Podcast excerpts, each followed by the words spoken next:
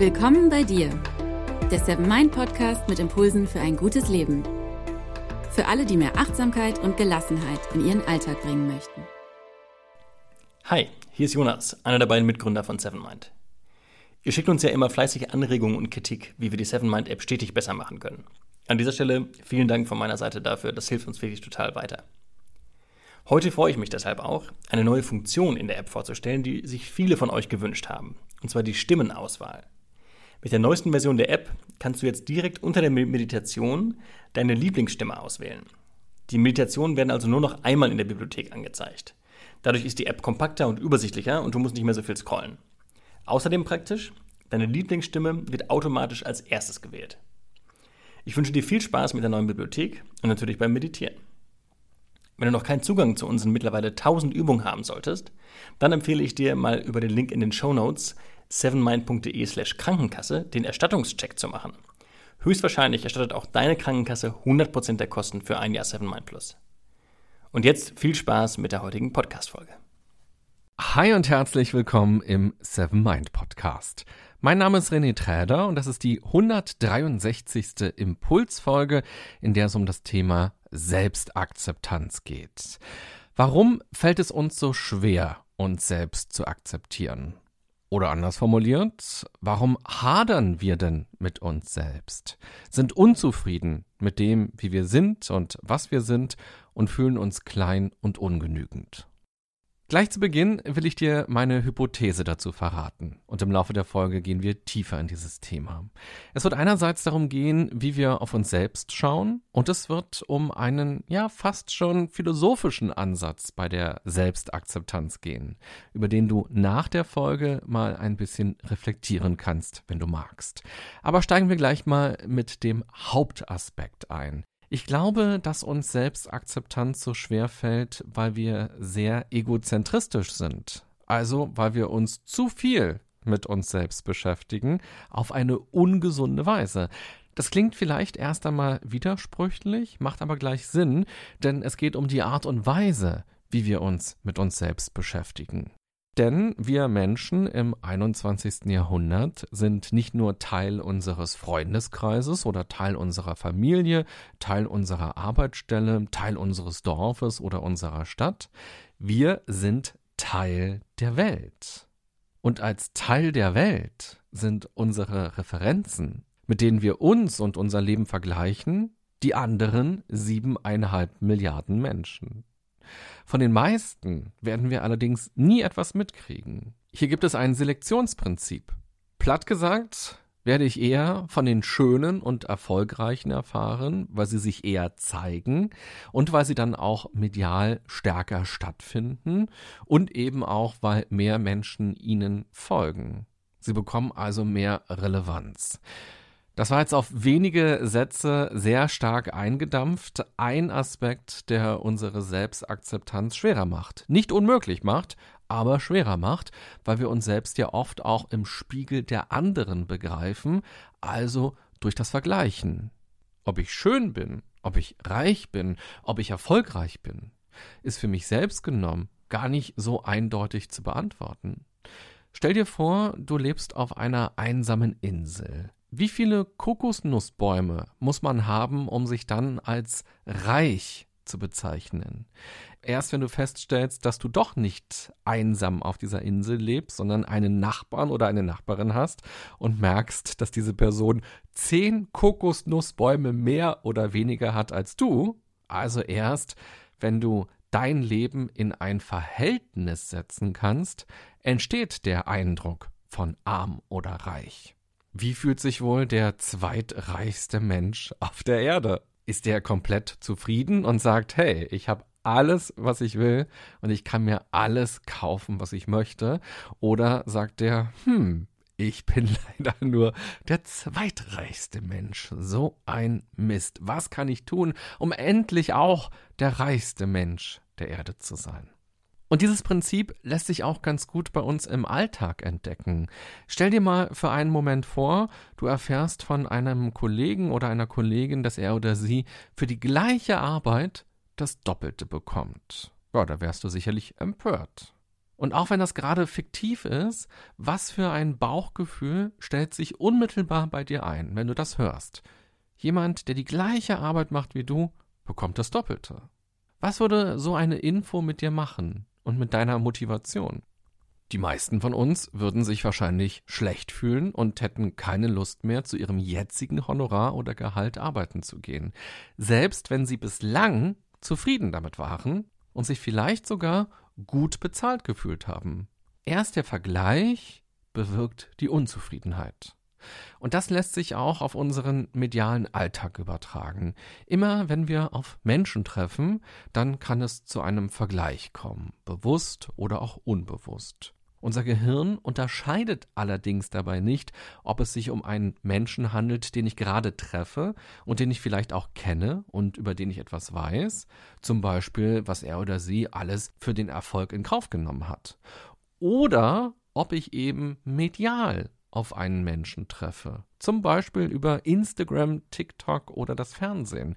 Für unser Gehirn ist das sozusagen immer ein Vergleichsobjekt. Und da wir heutzutage permanent Medien konsumieren können, treffen wir auch permanent auf Menschen. Und dadurch können wir uns 24 Stunden am Tag lang vergleichen. War mein Urlaub denn genauso schön, wie der Urlaub von jemand anderem auf den Fotos bei Instagram wirkt? Ich hatte nicht so einen tollen Sonnenuntergang und Palmen hatte ich auch nicht. Habe ich mich also für den falschen Urlaub entschieden? Habe ich zu wenig Geld, um mir so einen tollen Urlaub leisten zu können? Ich will gar nicht sagen, dass wir über solche Fragen ständig grübeln. Sie können auch unbewusst bei uns ablaufen und sich dann als Gefühl bemerkbar machen. Zum Beispiel als Gefühl der Unzufriedenheit oder sie können Bedürfnisse wecken nach mehr. Vergleichen bedeutet ja, sich ständig mit sich selbst und dem eigenen Leben zu befassen, also egozentristisch durch die Welt zu gehen oder eben durch das Internet zu surfen. Nun will ich aber nicht nur Probleme hier aufzeigen, sondern auch Lösungen anbieten. Was können wir also tun? Wir reden ja über Selbstakzeptanz. Und wenn wir sagen, der Internetkonsum oder der Medienkonsum triggert eben das Vergleichen und schadet damit meiner Selbstakzeptanz. Was können wir also tun? Klar, wir können unser Handy wegschmeißen, völlig klar. Und am besten auch direkt den Fernseher. Aber das wäre vielleicht sehr radikal. Lass uns diesen Gedanken aber trotzdem einmal anschauen, denn er hat auch etwas Starkes. Nämlich, nur weil es Dinge gibt oder Dinge möglich sind, müssen sie nicht zu meinem Leben gehören. Dazu noch ein kleines Gedankenexperiment für dich. Wärst du vielleicht zufriedener mit deinem Leben und auch mit dir selbst, wenn wir gerade nicht im Jahr 2021 leben würden, sondern in den 60er Jahren? Wie wäre dann dein Leben? Da hat es kein Internet gegeben, da gab es nur ganz wenig Fernsehprogramme, wenn man überhaupt einen Fernseher hatte. Was hat man da so in seiner Freizeit gemacht? Wirkt das attraktiv auf dich? Denkst du, ja, eigentlich ist das ganz schön. Es gab kein Online-Shopping und man hat sich dann mal etwas geleistet, nachdem man lange auf etwas hingespart hat. Man hat sich mit Freunden getroffen, man hat Briefe geschrieben, äh, man hat ein Buch mal wieder gelesen oder war vielleicht einfach abends spazieren oder schon um 21 Uhr im Bett, statt noch die ganze Zeit rumzuscrollen. Ich glaube, dass es sich immer mal wieder lohnt, sich zu fragen, was eigentlich das Urmenschliche ist. Also was gehört zum Menschsein dazu?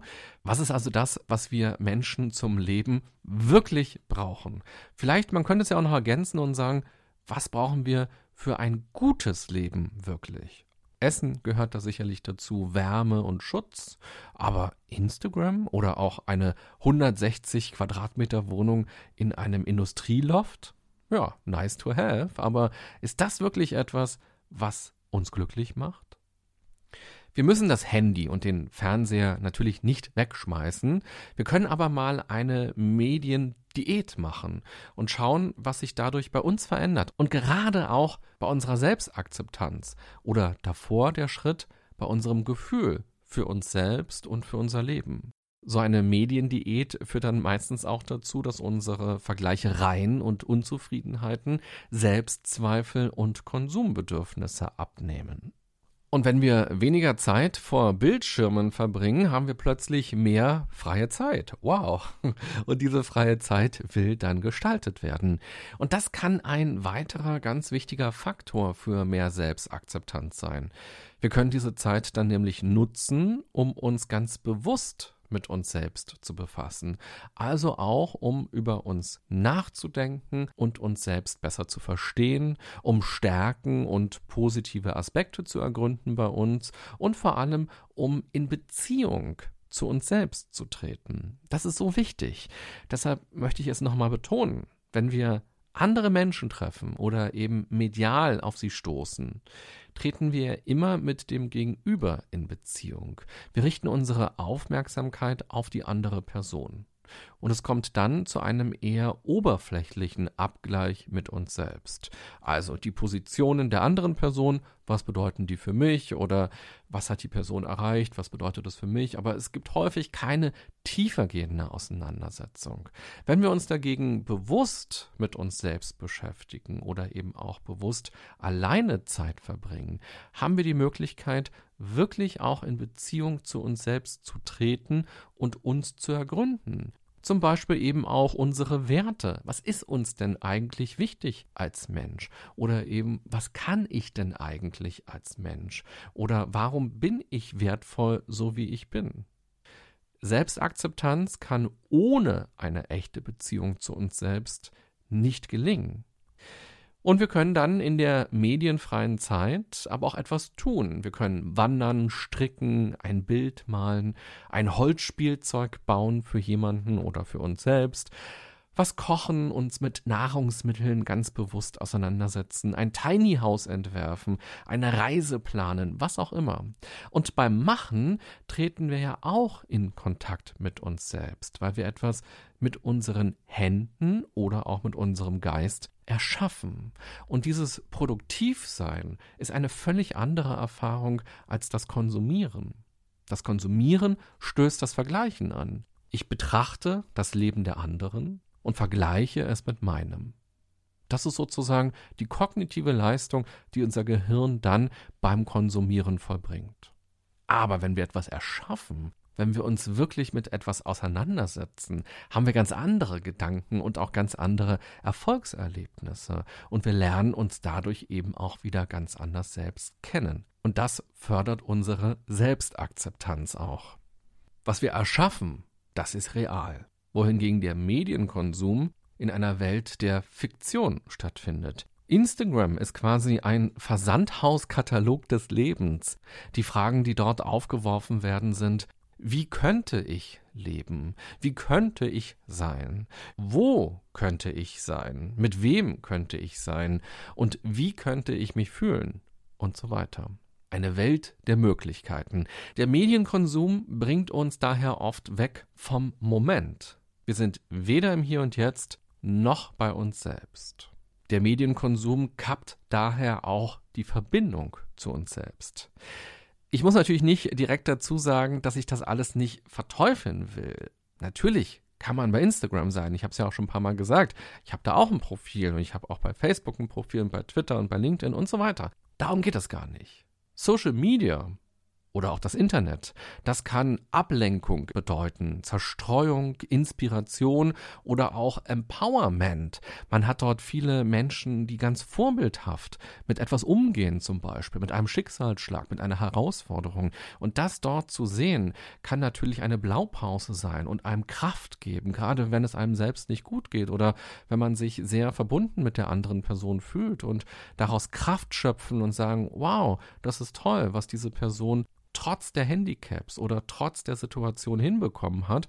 Und das gibt mir eben Mut und Kraft und Zuversicht und vielleicht auch Ideen für mein eigenes Leben. Oder all diese Kanäle können auch schlicht und einfach Freude und Spaß bedeuten. Und auch das ist natürlich in Ordnung im Leben. Es geht natürlich immer um die Dosis.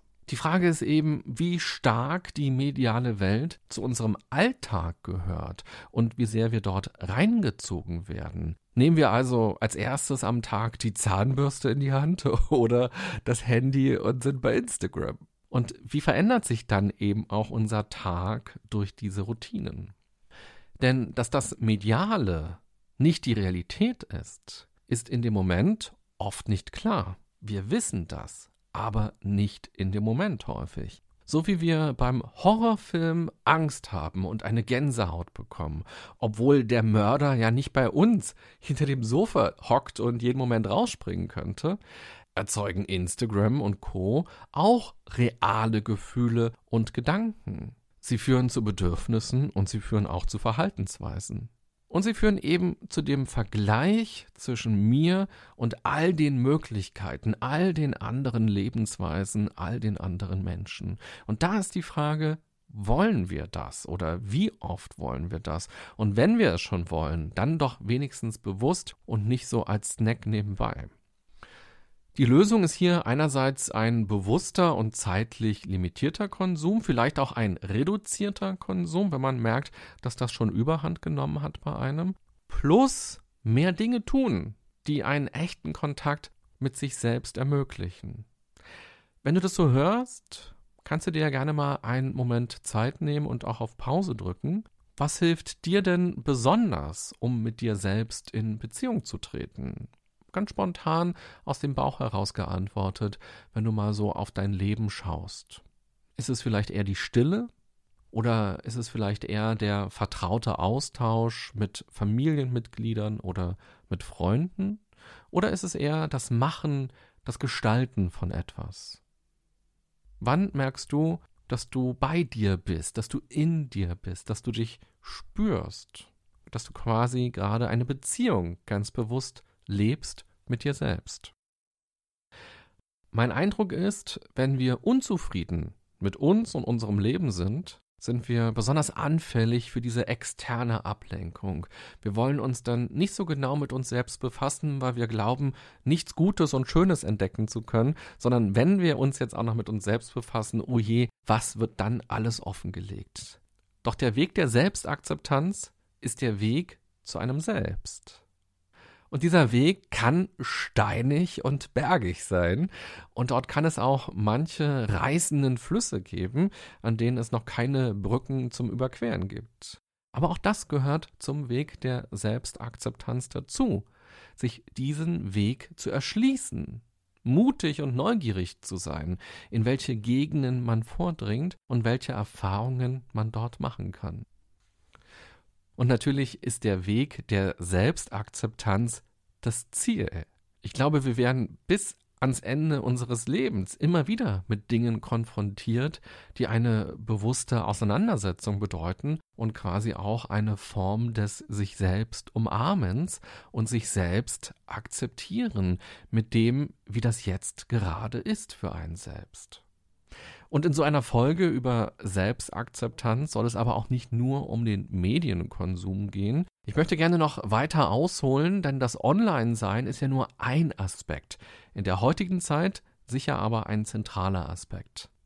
Selbstakzeptanz ist, wie ich finde, ein sehr schöner Begriff, weil er meilenweit entfernt ist von diesem Optimierungsgedanken, den es in unserer Gesellschaft gerade ganz besonders stark ergibt.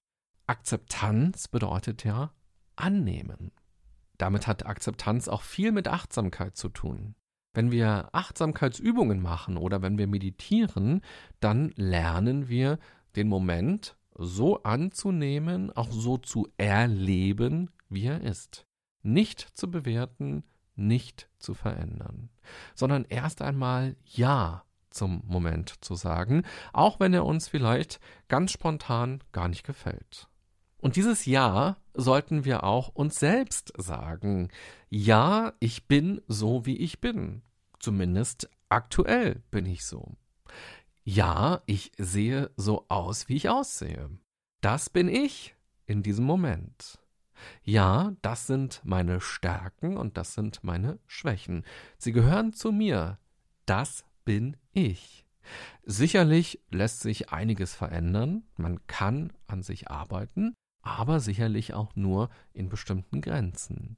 Und das ständige an sich arbeiten zu wollen, das ständige sich verändern zu wollen, bedeutet, sich selbst ständig ein Nein entgegenzubrüllen und sich eben nicht zu akzeptieren, sich selbst immer wieder zu sagen, du bist nicht in Ordnung, du musst dich erst noch verändern, damit du akzeptabel bist. Natürlich können wir uns ja auch weiterentwickeln und uns auch mit unseren Schattenseiten auseinandersetzen und uns formen. Es sollte aber kein Wegrennen von einem selbst sein. Du merkst, das ist ein schmaler Grad zwischen Resignation und Optimierungswahn. Irgendwo dazwischen findet Selbstakzeptanz statt. Nehme ich mich selbst an, oder ist das nur eine Entschuldigung dafür, nichts ändern zu müssen? Im Sinne der IKEA-Werbung könnte man sich auch fragen, hey, lebst du schon oder resignierst du noch? Oder auch, lebst du schon oder optimierst du dich immer noch? Wir werden in diesem Prozess immer wieder zurückgeworfen auf die Frage, wer bin ich denn eigentlich? Also auch, was gehört zu mir? Was lässt sich nicht verändern? Ganz wertfrei kann man sich diese Frage mal stellen. Wir brauchen keinen Kampf gegen uns selbst. Auf der Welt gibt es schon genug Kriege und Konflikte. Lasst uns also öfter mal die weiße Friedensfahne uns selbst zuschwenken. Und dafür möchte ich dir noch eine Idee mitgeben, die ich auch immer wieder versuche mit Leben zu füllen. Was ist, wenn Selbstakzeptanz nicht das Ergebnis eines langen Bewusstseinsprozesses und ganz viel Arbeit ist, sondern der Startpunkt. Was wäre also, wenn wir Selbstakzeptanz als eine Entscheidung betrachten? Wenn ich mich entscheide, eine Woche in Prag Urlaub zu machen, dann bin ich auch nicht mit einem Fingerschnips da. Aber mein Denken, meine Wahrnehmung und mein Handeln werden sich verändern. Ich kriege dann zum Beispiel mit, dass sich im Bus zwei Leute gerade über Prag unterhalten und erzählen, wo man unbedingt essen gehen sollte. Oder ich sehe die Schnäppchenwerbung der Bahn. Oder ich suche aktiv einen Artikel oder ein YouTube-Video, um mehr über Prag zu erfahren. Ich plane dann Urlaub ein, ich spare Geld und so weiter. Und das können wir auch auf psychologische Phänomene wie Selbstakzeptanz übertragen. Du musst nicht erst hunderte Argumente finden, um dir selbst zu beweisen, dass du okay bist oder dass du auch Stärken hast oder dass deine Schwächen nun mal zu dir gehören. Und dann darauf warten, dass du irgendwann voller Selbstakzeptanz durch die Welt gehst, freier bist, selbstsicherer bist, dich nicht mehr selbst boykottierst. Du kannst das jetzt auch einfach festlegen, dass du dich akzeptierst, auch wenn es sich noch nicht so anfühlt. Entscheide dich dazu und sei gespannt, was sich dadurch bei dir verändert. Erinnere dich immer wieder daran, vor allem in den ersten Tagen, morgens nach dem Aufstehen, abends vor dem Schlafen und ganz besonders, wenn du mal wieder blöd zu dir selbst warst. Ich akzeptiere mich so, wie ich bin. Das könnte zum Beispiel ein Mantra sein. Lenke deinen Blick auf die Dinge im Leben, die dir wichtig sind, und schenke ihnen deine Energie. Statt all dein Glück durch deine Optimierung zu erwarten, mache dir bewusst, was für ein erfülltes Leben für dich ganz persönlich von Bedeutung ist. Und dann investiere deine Zeit, um dafür etwas zu tun. Je weniger du vor dem Fernseher oder vor Instagram, TikTok, LinkedIn oder was auch immer bist, desto stärker kannst du Einfluss auf dein Leben nehmen. Und das ist oftmals wirksamer, als ständig auf sich selbst Einfluss nehmen zu wollen. Fazit dieser Folge. Die Beschäftigung mit sich selbst ist etwas Wunderbares. Sie kann uns helfen, uns besser kennenzulernen und eine Beziehung zu uns selbst aufzubauen und auch zu pflegen. Dafür braucht es aber eine bewusste Beschäftigung mit sich selbst. Dann kann ein wertvoller Egozentrismus entstehen, würde ich mal sagen. Problematisch ist in unserer Zeit die indirekte Dauerbeschäftigung mit uns selbst, die vor allem durch soziale Medien getriggert wird und bei der häufig bewusst oder auch unbewusst ein Vergleichen mit anderen mitschwingt. Dieser Egozentrismus tut uns nicht gut, er entfremdet uns von anderen und auch von uns selbst. Wir werden dadurch arm, unsexy, unerfolgreich. Zumindest in unserer Vorstellung, weil wir uns mit all diesen super tollen Menschen auf der Welt vergleichen, die medial präsentiert werden. Und dabei vergessen wir, dass wir auch super tolle Menschen sind. Auch ohne genau das zu haben oder zu sein, was die anderen haben oder sind. Unserer Selbstakzeptanz schadet das ständige Vergleichen. Deshalb werde dir darüber bewusst, was der Medienkonsum mit dir ganz persönlich macht. Achte auf einen bewussten Medienkonsum. Schau auch mal, ob du ihn reduzieren willst und nutze deine Zeit, um sie mit dir zu verbringen und gestalte etwas. Entdecke dich. Wer bist du und was kannst du? Und werde dir deiner Stärken und Werte bewusst. Außerdem habe ich dir den Gedanken mitgegeben, dass Akzeptanz verschieden verstanden werden kann, als Ergebnis oder als Entscheidung. Du kannst dich also fragen, was du tun kannst, um dich selbst mehr so zu akzeptieren, wie du bist. Du kannst also für ein faires Bild von dir selbst sorgen und dir Argumente suchen, die dir zeigen, was du drauf hast und wieso du auch trotz Schwächen wertvoll bist. Du kannst aber auch sagen, dass du einfach entscheidest, dich zu akzeptieren und dann mal schaust, was dadurch für einen Prozess angestoßen wird und was sich dadurch automatisch verändert. Auf der emotionalen Ebene, auf der gedanklichen Ebene und auf der Verhaltensebene. Und natürlich geht auch ein Mix daraus. Der ganz bewusste Entschluss plus eine aktive Auseinandersetzung. Danke fürs Zuhören und viel Freude beim weiteren Nachdenken darüber, wenn du Lust hast und natürlich vor allem beim Ausprobieren. Übrigens, nächste Woche geht es in der Folge um die Frage, wie halte ich mich eigentlich selbst aus? Wir gehen dann also einen Schritt weiter in Richtung Selbstakzeptanz. Wenn du magst, hör dir diese Folge dann auch gerne an. Ich wünsche dir eine gute und achtsame Zeit mit dir in deinem Leben so, wie du bist. Und vor allem mit einer großen weißen Friedensfahne. Bis bald. Bye bye, sagt René Träder.